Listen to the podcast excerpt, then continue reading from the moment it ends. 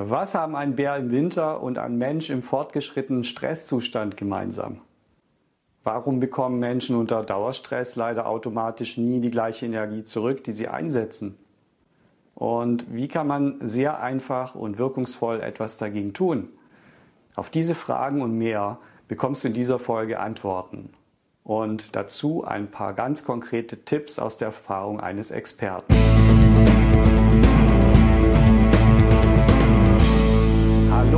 Herzlich willkommen zu meinem aktuellen Beitrag zum Thema Stress und Burnout. Mein Name ist Ralf.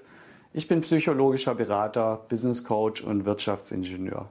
Ich berate und begleite Menschen und Unternehmen bei der Befreiung vom Dauerstress und dem Burnout-Risiko, bei dem Weg aus dem Burnout heraus hin zur persönlichen Freiheit und bei der nachhaltigen Persönlichkeitsstärkung. In dieser Folge geht es nun um die siebte Stufe des Burnout, den Rückzug. In der letzten Folge zur Stufe 6 habe ich vom verstärkten Verleugnen eigener Probleme gesprochen. Das Problem verschärft jetzt in der siebten Stufe die Situation noch weiter. An diesem Punkt werden Gefühle von mangelnder Orientierung häufiger.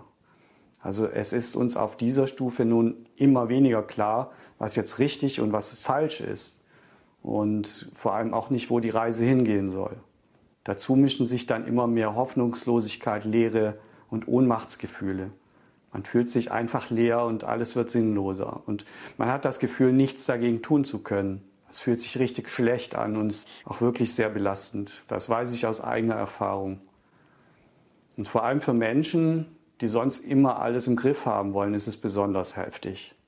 Man möchte sich nun lieber zurückziehen. Das ist wie bei einem Bären, der sich im Winter in eine Höhle zurückzieht um der Kälte und dem Mangel an Nahrung zu entfliehen. Lieber die Welt ausblenden. Und so fühlt es sich dann auch an. Am liebsten möchte man sich irgendwo in eine Höhle verkriechen, wo einen niemand findet und am besten monatelang schlafen. Man möchte sich in dieser Situation nicht mit den eigenen Problemen befassen und nicht damit von anderen konfrontieren lassen. Man möchte den Kontakt mit anderen Menschen möglichst meiden, die etwas fordern könnten oder die vielleicht Vorhaltungen oder Erwartungen haben könnten. Freunde werden nicht mehr aktiv kontaktiert. Vor der Familie zieht man sich, wenn möglich, auch lieber zurück. Das bedeutet aber leider auch, dass damit eine weitere Entlastungsmöglichkeit verhindert wird. Denn eigentlich ist es sehr hilfreich, sich mit anderen Menschen auszutauschen, gerade in dieser Situation. Vor allem Menschen, die einen verstehen sich den Kummer von der Seele zu reden oder durch die Hilfe von anderen Menschen sich selbst zu entlasten und über seine Sorgen zu sprechen. Aber oft stehen genau dieser Chance die Gedanken und Gefühle entgegen, dass man sich schämt, so schwach oder verletzlich zu wirken. Gerade wenn man doch sonst so stark und leistungsfähig gewirkt hat. Und häufig nehmen wir dann selbst an, dass die anderen einen gar nicht mehr respektieren oder akzeptieren werden wir nicht mehr so funktionieren wie normalerweise. Oder dass sie uns nicht mehr mögen oder gar lieben, wenn wir nicht mehr so stark wirken, wie wir das auch von uns selbst erwarten und sonst auch immer so gezeigt haben. Was hier dann sehr fehlt, sind eine starke Selbstachtung und Selbstliebe. Diese Dinge, die sind im Burnout ganz stark betroffen. In vielen Fällen ist das auch überhaupt die Ursache, warum wir nicht gut auf uns achten und den anderen Grenzen setzen, die uns schützen mangelnde Selbstliebe und mangelnde Selbstachtung.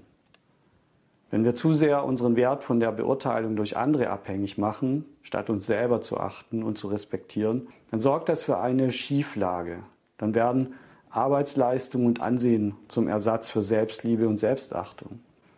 Aber auch das lässt sich trainieren, dazu auch mehr an späterer Stelle. In Einzelfällen mag es vielleicht sogar so sein, dass wir von bestimmten Menschen nicht mehr so gesehen werden wie zuvor, als wir noch stark wirkten. Ob das allerdings die Menschen sind, die man in seinem Leben um sich haben möchte, das ist eine ganz andere Frage. Und aus eigener Erfahrung kann ich sagen, dass die meisten Menschen viel mehr Respekt und Zuneigung haben, wenn man sich als Mensch mit Fehlern und Schwächen präsentiert und wenn man dann den Mut hat, Fehler und Schwächen einzugestehen. Das ist nämlich für mich wahre Stärke und viele andere empfinden das eben auch so. Menschen bewundern andere Menschen vielleicht, weil sie perfekt scheinen, aber geliebt werden Menschen eher, wenn sie nicht perfekt sind. Denn dann dürfen sich die anderen auch ohne Probleme unvollkommen und damit wertvoller fühlen. Auf dieser Stufe des Burnout wird aber nun vermieden, den Kontakt zu den wichtigen Menschen zu suchen, obwohl das meistens eben, wie gesagt, hilfreich wäre. Stattdessen versucht man lieber das Gefühl der Leere irgendwie zu stopfen und zu kompensieren. Zum Beispiel durch Alkohol, durch Drogen, durch zu viel Essen, zu schnell im Autofahren, durch Dauerberieselung, durch Filme oder Serien, durch Gaming, Online-Spiele oder vielleicht auch Glücksspiele oder auch ähnliche Dinge, die auch auf Dauer nicht helfen und eher schaden. Das alles führt zu weiteren Problemen.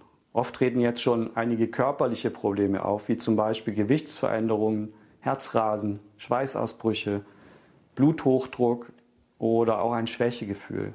Meist kommt es zudem zu Entscheidungsunfähigkeit, zu verstärkter Häufigkeit von Fehlern, zu weiteren Konflikten im Familienumfeld und ähnlichem. Auch diesen Schwierigkeiten versucht man dann mit dem Rückzug möglichst aus dem Weg zu gehen. Das ist irgendwie verständlich. Ja, wie waren meine eigenen Erfahrungen auf dieser Stufe? Ich selbst habe mich damals auch zurückgezogen, soweit es möglich war.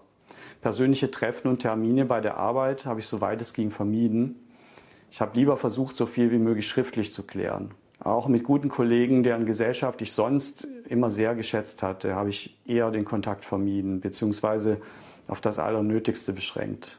Mir fiel es wirklich sehr schwer, irgendwelche Entscheidungen zu treffen. Im Privatleben war ich froh, wenn ich abends auf dem Sofa liegen und Serien schauen konnte, wenn ich möglichst nichts sagen musste. Mit der Zeit hatte ich dann irgendwelche Schmerzen irgendwo im Körper, im Bauch und später auch im Kopf. Die Ärzte konnten dann keine medizinische Ursache feststellen. Und ich war auch dauernd verspannt und presste im Schlaf die Zähne aufeinander. Das sind auch ganz typische Symptome bei Stress. Das versuchte ich auch zu ignorieren und habe vor allem vermieden, entsprechende Konsequenzen daraus zu ziehen. Damit es dir hoffentlich besser geht, nun zu meinem wichtigsten Tipp für diese Stufe. So sehr ich die Reaktion des Rückzugs natürlich auch gut verstehen kann, weil ich es selbst erlebt habe, aber es ist leider absolut kein hilfreiches Verhalten. Deshalb ist mein Tipp, dass du einmal überlegst, welche ein oder zwei Menschen du bisher oder vielleicht auch früher schon mal vertraut hast. Wem kannst du dich anvertrauen?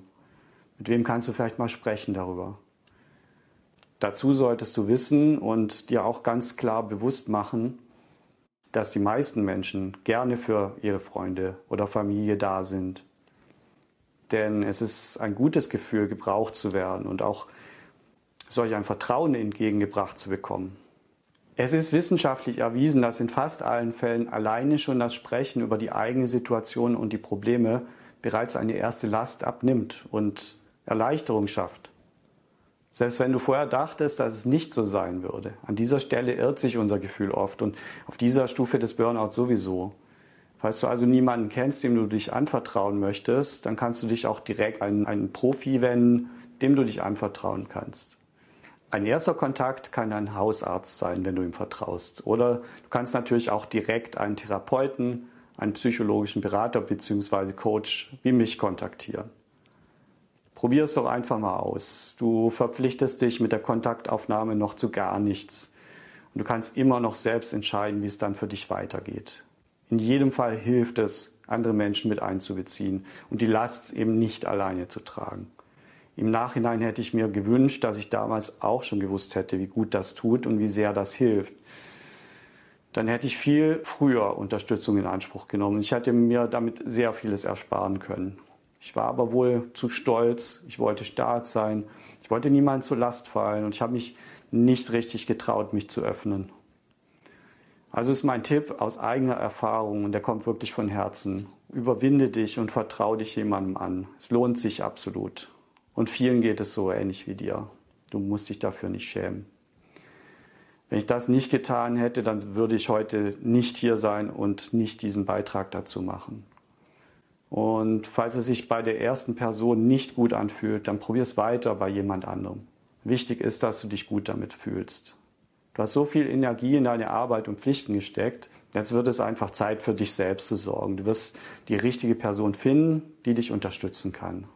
Also so viel zu meinem Tipp zur siebten Stufe des Burnout. In meiner nächsten Folge dieser Serie geht es um die Stufe 8. Dann kommt es bei den betroffenen Menschen zu deutlichen Änderungen des Verhaltens. Und die sind dann auch für andere spürbar. Wenn dir dieses Video gefallen hat, abonniere einfach meinen Kanal und ich freue mich, wenn du beim nächsten Mal wieder dabei bist. Ich freue mich übrigens auch über Kommentare und Feedback, denn damit unterstützt du mich und meine Arbeit gegen Stress und Burnout. Bis dahin, pass gut auf dich auf, denn vergiss nicht, du bist es wert.